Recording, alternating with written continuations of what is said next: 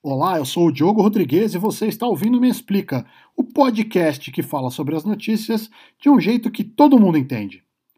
Ontem, quarta-feira, dia 6 de janeiro de 2021, um grupo de extremistas apoiadores de Donald Trump invadiu o Congresso americano e interrompeu uma sessão que iria confirmar a eleição de Joe Biden como o próximo presidente dos Estados Unidos.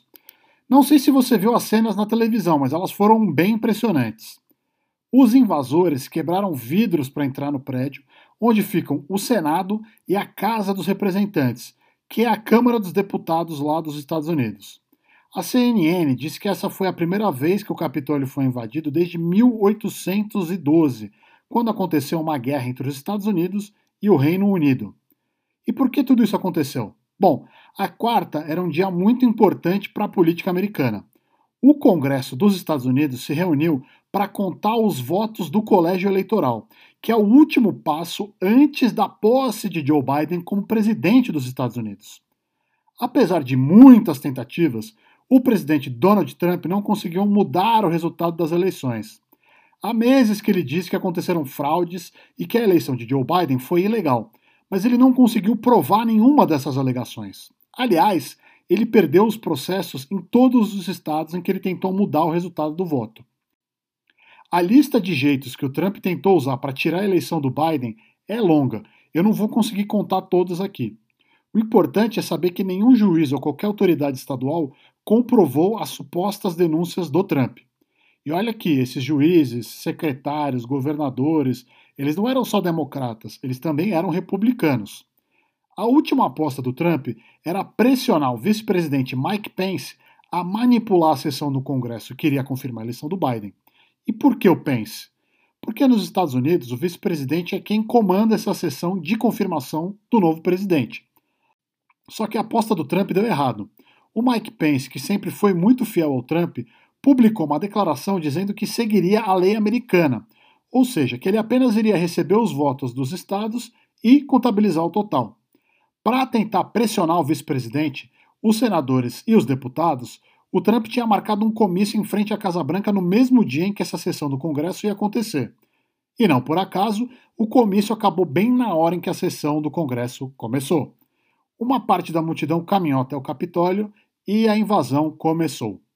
Por questão de segurança, os senadores e deputados foram evacuados do Capitólio e se esconderam em alguns lugares secretos do prédio. E a sessão, claro, foi suspensa. A partir daí a coisa ficou surreal. Os invasores extremistas pró-Trump forçaram a entrada e conseguiram chegar não só dentro do Capitólio, mas dentro do Senado. Imagens de fotojornalistas mostraram que alguns invasores sentaram na cadeira do presidente do Senado, a cadeira de onde o Mike Pence comandava a sessão que teve que ser interrompida. Uma outra foto mostra um invasor pró-Trump com os pés em cima da escrivaninha da Nancy Pelosi, que é a presidente da Câmara dos Deputados. Esse invasor ainda deixou um bilhetinho para ela que dizia: Nós não vamos desistir. Mas aí você vai me perguntar: de que é a culpa disso tudo?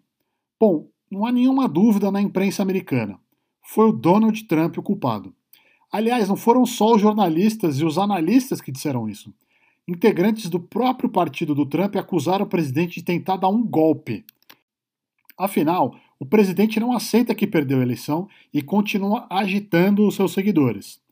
Ele não reconhece que basicamente todas as instituições americanas deram a vitória para o Biden.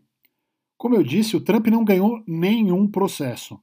Os votos foram certificados em todos os estados, nos que são governados pelos democratas e nos que são governados pelos republicanos. Ou seja, o caos e as cenas de violência que a gente viu ontem podem ficar na conta do atual presidente, que sai do cargo no dia 20 de janeiro. Nesse dia, Joe Biden e a Kamala Harris tomam posse como presidente e vice dos Estados Unidos. O Congresso ainda precisa terminar de certificar os votos, coisa que eles não puderam fazer.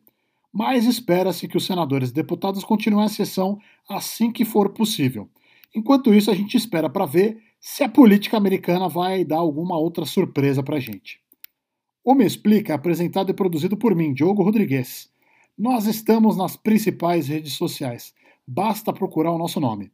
E a gente se vê na semana que vem.